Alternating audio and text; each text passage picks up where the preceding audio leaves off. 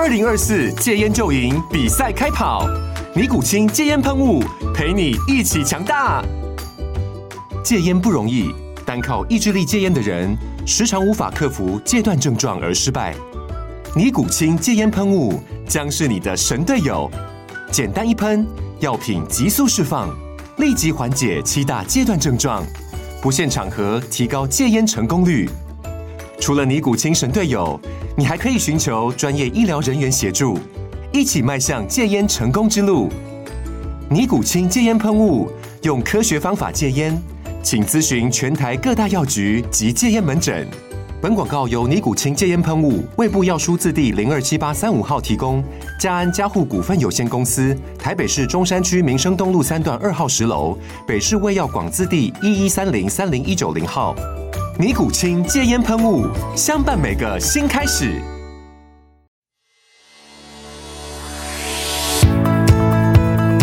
大家好，我是美股航海王。有没有发现片头曲换了呢？就像日本动画，到了一定的时间就会换片头曲哦。九月来临，新的片头曲带我们航向今年最后四个月，准备出发，让我们一起成为美股航海王。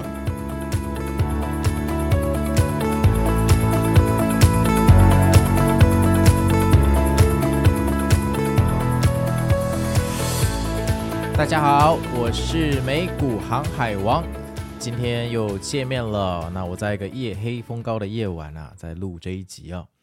那这一集就是我们上次哈、哦、这个磨练自己的投资武功的第二部曲哈、哦。这集的标题叫做“今天我就要突破自己的极限”。那当然不是说，呃，这个真的要突破什么极限，这个其实是我自己比较喜欢的用语哈，因为我觉得用比较游戏的方式来跟大家呃解释哦这些投资的心法哈，我觉得大家听得比较轻松，不要说呃一看到美股航海王就好像看到那个很枯燥的财经台，我不要这样哈，我们都还很年轻，我们都是永远的十八岁。好啊，那承接上一集哈，先来帮大家前情提要一下，好，三部曲的第一部曲上一集到底在讲什么？首先，我们上一集提到一个核心观念，就是投资到底是什么？我举了一个例子哈，如果你走进成品，你可能会觉得眼花缭乱，为什么呢？因为百家争鸣啊，这个桌上的书一大堆，如果你第一本书选错了，你就会被 Inception。什么叫 Inception？你有看过《全面启动》这部电影吗？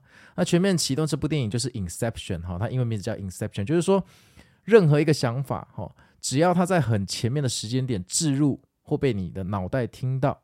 它就会在你的脑中形成一个火种，那你没有办法防范未来这个火种怎么去影响你的思想，所以思想被植入是这个世界上最可怕的事情，因为你很难察觉，甚至你会觉得那是你原来的观念，不是哦，其实是你被洗脑，你被 inception。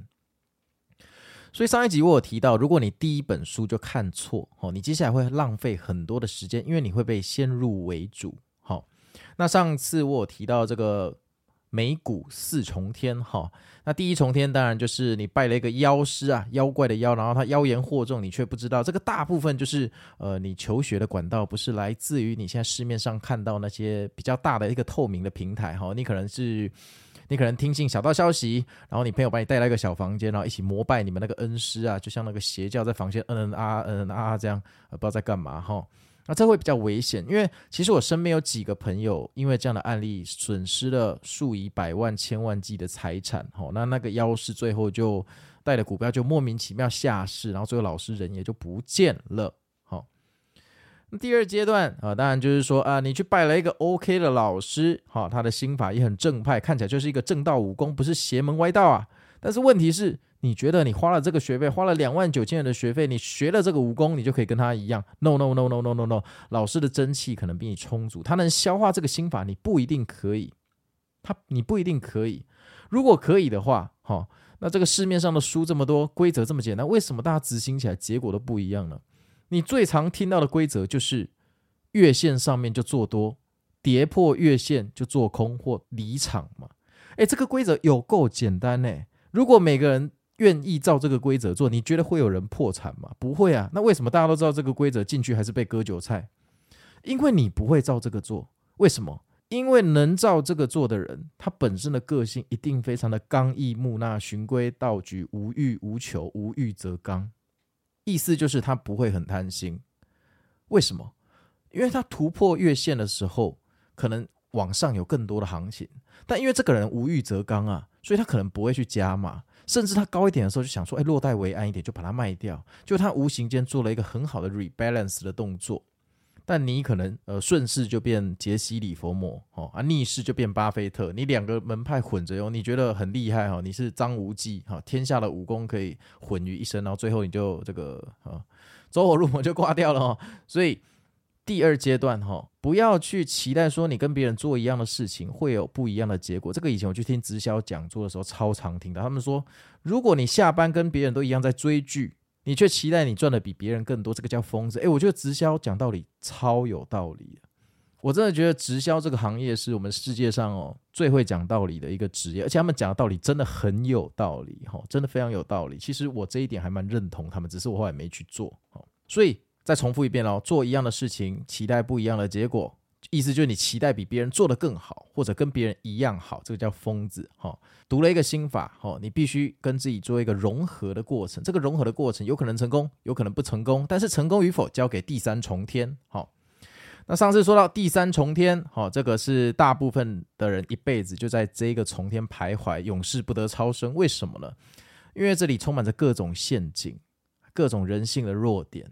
那大部分最常听到的弱点就是你杠杆压满一次，然后就爆炸了。出去之后，你觉得市场把你这几年赚的钱都卷走，市场是骗子，我的孩子不准再玩股票。这个上次都讲过了，我这边快速带过哈。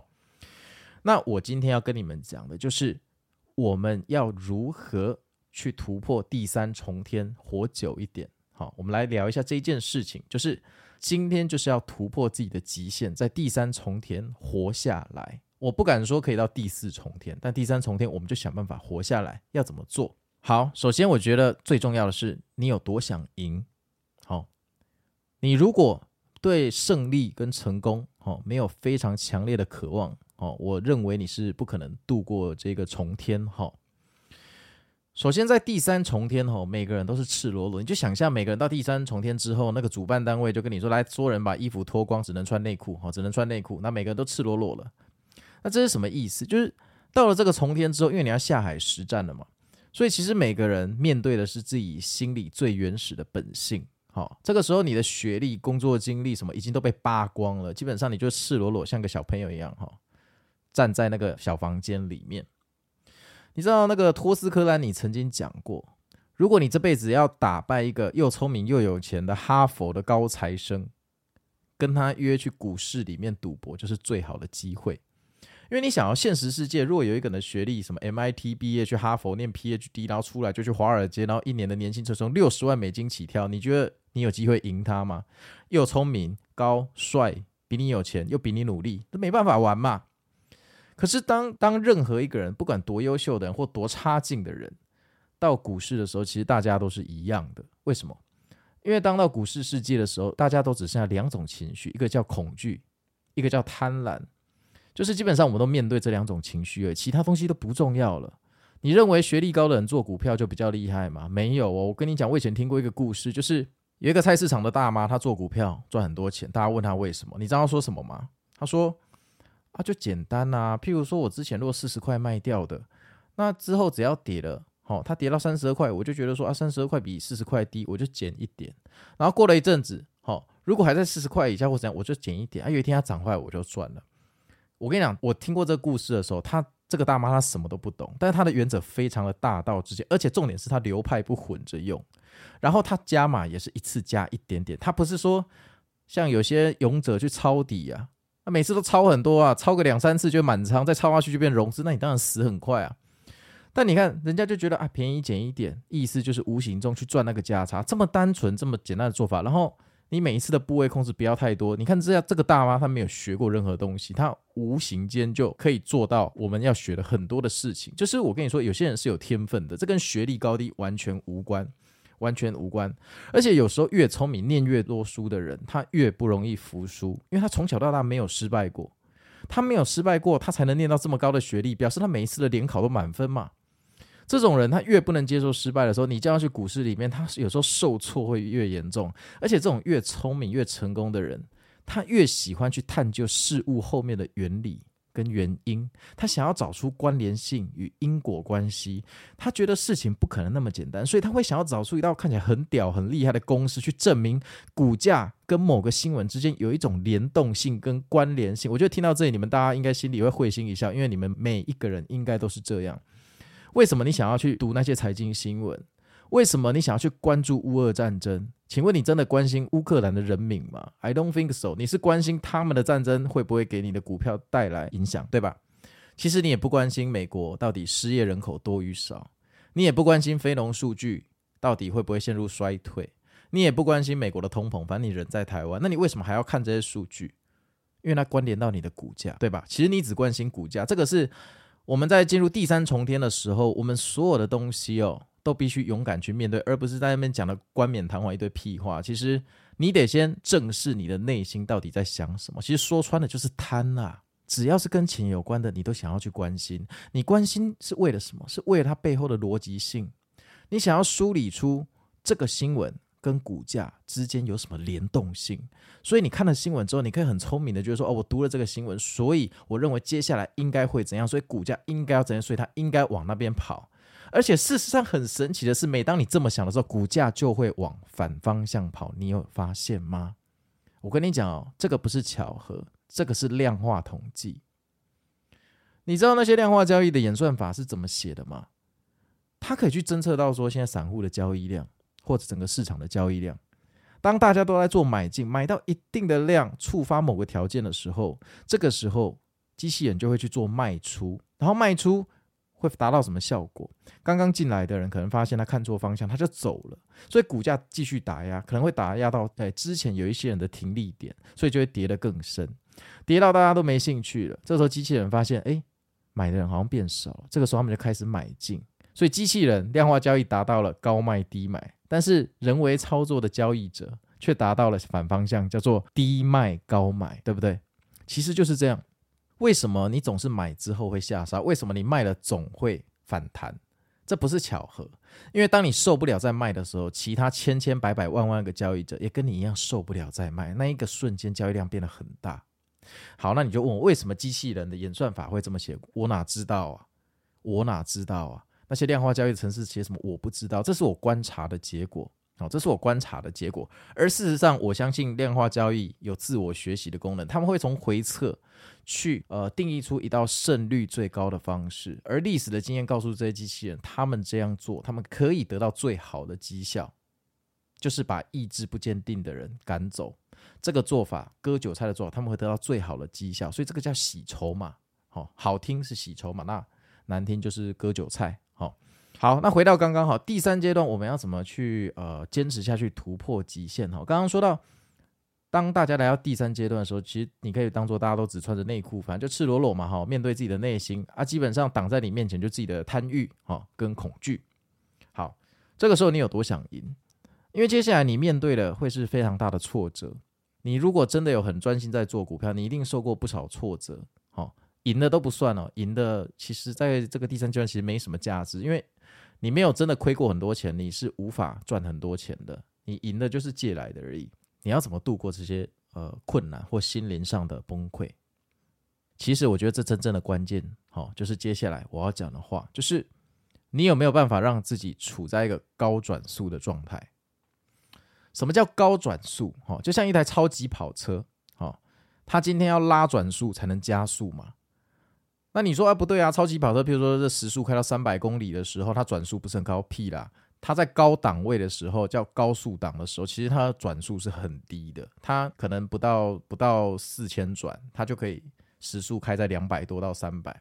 但是当你加速的时候，它一定可以拉到六千转或七千转。你去看那些赛车的电影。那些赛车手，好 F1 的赛车手，开着法拉利跟迈拉伦在 PK 的时候，他们的转速为什么是七千转？因为要加速，加速就是最耗油的过程，它拉高转速嘛，转速一高就耗油嘛。同样的，那你今天你有没有办法让自己啊处在一个高转速的状态？好，嗯，首先这个牵涉到一些跟自我对话的过程。首先是读书，你读了一个人的书，好，你就容易接受他的观念。但是你有没有想过，我们小时候在念书的时候，为什么老师会跟你说：“哎，跟我一起朗读课文？”因为当你读了某个东西的时候，你会增强你的记忆。说实话，如果你不是一个过目不忘的神童哦，你的课文没有读个十遍，你还真难背下来，对不对？你很难背一个东西，只靠看嘛。基本上你一定要讲哦，念个十次二十次，你才有办法记下来。所以用嘴巴讲是强化记忆的一个过程。很多那种心灵呃成长的书会跟你说呃吸引力法则哈，你每天要对镜子讲。我要赚大钱，我要赚大钱，你就每天早上起床看着镜子，对自己讲十次。哎，你待会可以试试看哈，或者说你可以把我的 podcast 的暂停，你去对镜子讲哈，就是视觉跟呃听觉一起试试看，你会发现你讲完之后，好像真的你就有办法赚大钱，这很神奇。我跟你讲，这是一个最基本的催眠，好，用声音。下一个阶段叫做用唱歌。我举个例子，你们应该可以懂，就是你有没有发现？在你毕业五年、十年之后，你可能不记得你的高中国语的课文，你以前可以背出来，你现在背不出来。可是为什么十年前的歌，你现在还可以背歌词？哎，一首歌的歌词，尤其是周杰伦的歌，他之前都给方文山写歌词，那歌词都不重复，哎，那个比以前我们读的那个四言绝句、七言绝句还要多，哎，为什么可以背？那很神奇哦。今天这一首歌你可以背歌词，可是如果我要你用念的念这一首歌，你就念不出来，对不对？你要用唱的才唱得出来，因为用唱的是强化人类记忆最强的方式，用嘴巴讲是次之嘛，那用看的就是最弱的。所以今天如果你要强化自己的信念，其实最好就是用唱的，接下来是用讲的。接下来是用看的，但我觉得你每天呃，如果你早上起来对镜子唱好编一个旋律说啊，我也要赚大钱，我也要赚大钱，那实在太白痴了，白痴到你可能会变智障。所以我建议你用念的就好了。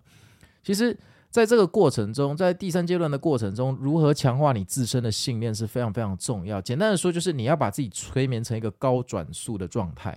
而我相信，如果你有看过一些创业者的自传或书籍的话，其实我觉得一个成功的创业者最成功的地方是，他们永远都让自己的脑袋跟精神处在一个非常正能量而且高转速的状态。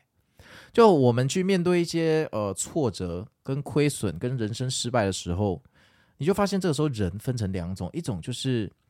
非常的负面，觉得全世界都不喜欢他，爸爸妈妈不爱他，同事不爱他，男女朋友要抛弃他，他看所有的事情都是灰色的。这种人身边就封着一堆负能量。好，那有一种人会觉得说，好，我这一次的失败，失败为成功之母，对不对？你蹲得更深，就是要为了将来的起飞做准备。所以，这种正能量的人，就算他遇到失败，他也会尽量让自己的精神意志不要陷入一个负面的循环。这个归功于他有一套自己的方式，可以把自己的脑袋哈维持在一个高转速，哦，高转速。嗯，我这样讲好了。譬如说，我相信呃，我的听众们大部分都是上班族，因为我看了一下我后台的数据哈，年薪超过一百万的系统告诉我有百分之三十五，一百万到四十万的占百分之四十，其他是未知哈。当然，这个骚浪的数据我是不知道准不准，我就念出来给你们当参考。那如果我要你做一件事，好，譬如说你明天去跟你同事说，我替好明年的呃明年的暑假立下一个目标，好，好，我要买一只三百万元的手表。你也可以说，好，我明年这个时候我要买一台保时捷的敞篷车，法拉利也可以。好，你你可能觉得我现在很智障嘛？好，Parker 在讲那种怪力乱神，没有，我跟你讲哦，你说得出来吗？因为这是我跟你讲，这个听起来很好笑，但你可以实际去试试看。好，跟你的同事、家人、兄弟姐妹谁都可以，除非你家现在已经有好几台法拉利，不然相信我，你要讲这个话是非常非常的困难，非常困难。为什么？因为你要讲出来的时候，你可能觉得干，我怎么可能办得到？从小到大，你在路边看到超级跑车，第一个观念很可能就是，哎呦，有钱人玩车炫富哈，这个就是啊烂啊烂啊什么之类的。但有一种人看到这个，他会觉得说。哎、这个车好漂亮哦！我以后要努力赚钱，我也要拥有它。凭什么它可以，我不可以？这两种思维基本上就决定了你日后的发展。为什么？因为思想的高度决定你日后的高度嘛。你认为名人为什么会当上火影？为什么鲁夫会想当海贼王？因为他们觉得他们就是必须要当火影跟海贼王，有梦想才伟大嘛。雷军不是说了吗？你一定要有梦想啊，不然万一实现了怎么办呢？还有一部日本漫画叫《黑色五叶草》，在那个世界里面啊，每个人都会魔法，主角就是一个天生不会魔法的麻瓜，但是他很好笑，他就跟所有人说，他以后要当魔法帝，皇帝的帝。那魔法帝就是这个国家里面魔法用的最厉害的，大家都觉得他很白痴。你不会魔法，你还跟我说你要当魔法帝，对不对？啊，日本漫画都这样哈，就是这个吊车尾的主角最后都会变最强。那吊车尾的他有一种特质，就是他很有勇气去喊一个很高的目标。拉回主题哦，你今天有没有这个胆量？好，跟很强要成功的欲望去喊出自己心里的目标。我问你哦，你有没有想过你这辈子想赚多少钱？如果以刚刚的统计资料来看，哈，我我的听众可能平均的年薪可能在一百二十万到四十万之间，取一个平均值。好，我假设是九十万好了。好，九十万，你工作三十年会有两千七百万，这还要扣掉一些贷款、日常生活、买房子什么鬼的，偶尔还要买情人节礼物、生小孩弄一弄。假设你现在是二十五岁好了，所以你到挂掉还可以六十年，所以六十年再乘以年薪九十万，这不把加薪跟通货膨胀考虑进去哈，算你一百万好了，一百万乘以六十年，好，你这辈子总共可以赚六千万。好，那你满不满意这个结果？你这辈子想赚多少钱？你可能说啊，六千万还蛮多的。那我说你这辈子好，你想不想赚一亿元？好，你说你想，那一亿元的话，你现在就要想办法跳槽啦，因为你这个公司的薪水太低了嘛。好，那你这辈子你要不要赚十亿啊？我讲到这里，大概有些人听不下去。十亿怎么可能呢、怎么可能？十亿真的很多哎、不会啦，我跟你讲，十亿元也没有很多。陶朱隐园一户都不止十亿，但看你钱怎么花，对不对？你十亿元连私人飞机的两片翅膀都买不起，好吗？对不对？这个钱的多寡是取决于你买什么东西啦。那当然，你有一百亿的话，对不对？你买个小岛都可能没问题。所以你你想要消费的力道跟欲望，某种程度上会取决于你需要赚多少钱。那你为什么会不敢去想十亿元这件事情了？很简单，因为你心中少了一个欲望。如果你就是决定以后你要买一支足球队，你肯定会想要赚十亿元，因为你要养一支足球队，一年可能就要花一两亿啊。你没有个十亿怎么养呢？我只是举个例子啊，其实我也不知道 一个养一个球队要多少钱。我的意思是说。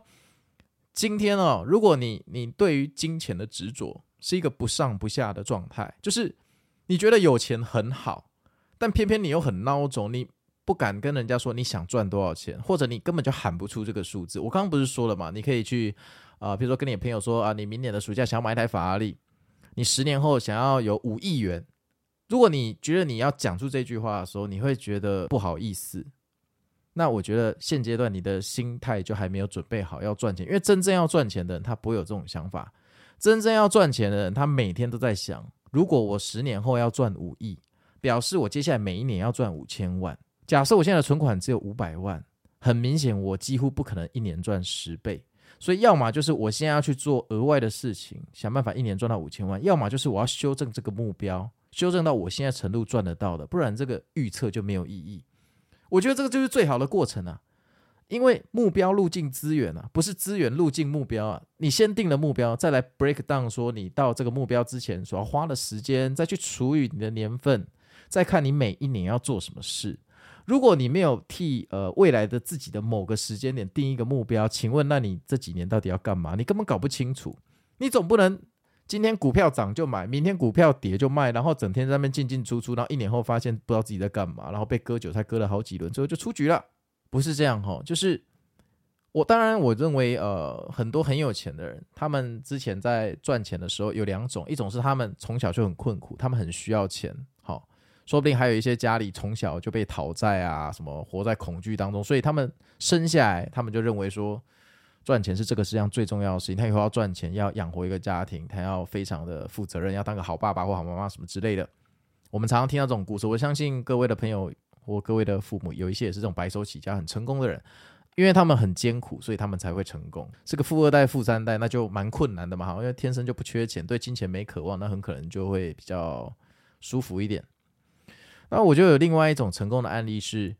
他一心只想做对的事情，他不 care 钱，但是他成功之后变成某某公司的 CEO，股票为他带来了用不完的财富，哦，这很像我们现在听到的一些科技大佬的故事。但无论你是白手起家，为了钱而努力，或者是呃你呃为了变成一个科技大佬，最后莫名其妙得了花不完的钱，这两种人的特质都是一样，就是他很小的时候就把目标定在很远的地方，而且这个目标的高度肯定很高。所以当他有一天不小心达成这个目标的时候，他当然市场给他的回报是无与伦比的巨大。那同样的道理啊，你今天在第三重天的时候，我刚刚说过了嘛，每个人在这里都只剩贪婪跟恐惧，尤其这可能是我们唯一可以打败哈佛高材生的唯一机会啊！为什么？因为哈佛高材生他也是人呐、他的积蓄是他自己多年来的心血啊，而且他比你更不认输。假设我今天只有高中毕业，我念的书比他少很多，对吧？但因为我没有什么可以失去的，所以有时候我在做操作，我可以更大的。但对于一个哈佛的高材生来讲，他他说不定是一个完美主义者，他他没有办法接受他交易失败，所以十笔交易只要失败了一笔，他可能就爬不起来，他会很自责，说不定他会更报复性的去做。某些博反弹或抄底的事情，所以在第三阶段里面，为什么大家最后都死在这阶段，或苟活像僵尸在这个阶段？这不是没有道理的，因为这个金融市场本来就是尔虞我诈的游戏嘛。其实金融市场不是我跟你的战争，是人跟机器人的战争。你每天在交易的对面都是量化机器人。其实机器人跟人类战争早就开打，机器人谁创造出来的？人类啊，就是你那些旁边写程式很厉害的那些人嘛，就他们创造出来的嘛。所以哈，在这个阶段哈，我觉得要怎么突破自己的极限？第一，我我觉得要催眠，好，你要想办法学会跟自己的沟通，最好你有办法引导自己的心灵，你要能喊出你的目标，你要能正视你现在不足的部分。我相信大多数人听我现在 podcast，你都还没有办法喊出你的目标，因为其实我以前在看那些书的时候，当我第一次尝试，我真的有去做。我到厕所的镜子去喊出什么？我要赚大钱！干，我真的觉得超白痴、超丢脸。可是，当你喊了一个礼拜之后，你就不会觉得；你没喊，反而就觉得奇怪。那等到你喊到最后，你已经变成信心爆棚的人的时候，基本上你就不需要再喊了。这个时候，你就很容易在遇到挫折的时候，会往正面的地方去看。那如果你在第三重天，你没有这一个能力，遇到负面的时候，把负面的力量转换成正面的动力，那你一定会死嘛。因为其实第三重天说穿了，就是承受亏损的能力跟重大亏损后站起来的能力。那托斯克兰尼的名言就是：如果你没有破产过两次，你就无法成为伟大的投资家。那这句话的言下之意就是：第一，你要有重大亏损的经验；第二，你亏损后还要站得起来。好，站得起来。那就像市面上很多的书籍跟很多的心理老师会告诉你，宇宙最强大的法则叫吸引力的法则。变相的告诉你，其实你只要相信某个事情，你只要对它有信仰，而且不断的用外在的方式去强化这个信仰，最后你就能活在自己的世界。你投资一定要活在自己的世界，你人生不能活在自己的世界。然后你交朋友当然不可能活在自己，现在没有人要跟你交朋友。可是你做股票，你一定要活在自己的世界，因为你越活在自己的世界，你越不会去受到一些智障新闻或智障呃羊群效应的干扰，你越能做自己。这个这边我还是要再称赞一下托斯克兰尼，我觉得他讲话真的非常非常的有哲理跟智慧，他可能是最接近散户的一个大师。他说，你做股票的时候啊，最好把自己想象哈站在一个舞台上，然后把其他的所有人都当做舞台下面呢跑来跑去的可爱的小狗。他为什么讲这句话？因为当你知道台下都是小狗的时候，他们讲什么话你就不会去管他嘛。那我不是要你把那些分析师当狗，这不是我的意思，我是意思是要告诉你。其实，当你越活在自己的世界去面对股市的时候，第一，你越不会受外界的影响；第二，你越能遵循你原来自己相信的方向。那这个相信的方向跟你之间的粘着力到底有多强？那取决于你之前怎么去帮助自己更相信跟催眠自己。你有没有常常用言语去催眠自己？好，那你有没有常常给自己定时去审视，说你的目标需不需要修正？譬如说你，你你十年前说你十年后要赚两千万，好，过了三年，你发现你只只赚了一百八十万，离两千万的目标还有一千八百多万，这很明显就达不了标了嘛。然后你还不修改目标，那你就是有问题啊。因为你定了目标，不代表说你达不到这个目标就要去上吊就要枪毙啊。你可以去修正，但是问题是你如果没有喊出这个目标，而且这个目标注意哦，你要把时间喊出来，你不能说你要赚一百亿，然后时间是一万年，但你只能活不到一百年啊，兄弟。你的目标要伴随着时间才有意义啊！一个没有时间意义的目标，是完全完全在浪费你的时间啊！所以这个就是一个吸引力法则。你要在第三重天活下来，面对这些妖魔鬼怪，要战胜内心的恐惧跟贪婪，你最后其实就是要靠超级强大的信仰，带着你走出来。但我说的信仰不是要叫你去抄底的信仰，抄到头破血流去去去死啊！我说的信仰是指你对成功的渴望跟执着，你有多想赢？你是非赢不可吗？还是你进来股市，你只是下班手痒，觉得去澳门赌博要花机票钱，去拉斯维加斯还要时差，好累哦。我只是想要赌博，就去股票赌一下吧。如果你觉得去股票只是赌一下，那我讲的这些你完全不用鸟它，因为赚钱对你来讲可有可无的话，代表赌票对你而言是一种娱乐。如果它是一种娱乐的话，那你就必须要付钱，因为娱乐是需要付钱的嘛。那你亏的钱就叫付钱，那 OK 啊。通常通常能赚钱的东西都是很无聊的，通常有趣的东西你都需要付钱，没错吧？这就是为什么歌手都不去 KTV 啊。嗯，对他们来讲很无聊，他们平常工作就要在录音室混一整天，谁还跟你去 KTV？但对我们一般人来讲，去 KTV 唱歌是发泄情绪，所以我们要付钱嘛，不会有人付钱请我们去 KTV 唱歌嘛。对不对？好，那除了这些以外，我觉得要在第三重天活下来，还需要一个能力叫知己知彼，百战百胜。好，好，那为什么我要讲这些？因为你今天在第三重天里面，无论你交易的是不是机器人，你总需要知道大家的位置嘛。好，譬如说多头需要知道空头现在在想什么，空头也需要猜多头现在在想什么，不然你到底靠什么做交易？你靠新闻做交易吗？你靠昨天的成交价做交易吗？你靠现在？川普跟拜登有没有被枪打到做交易啊？不可能嘛！但其实大部分都是靠新闻在做交易。但其实新闻消化到最后都是心理学。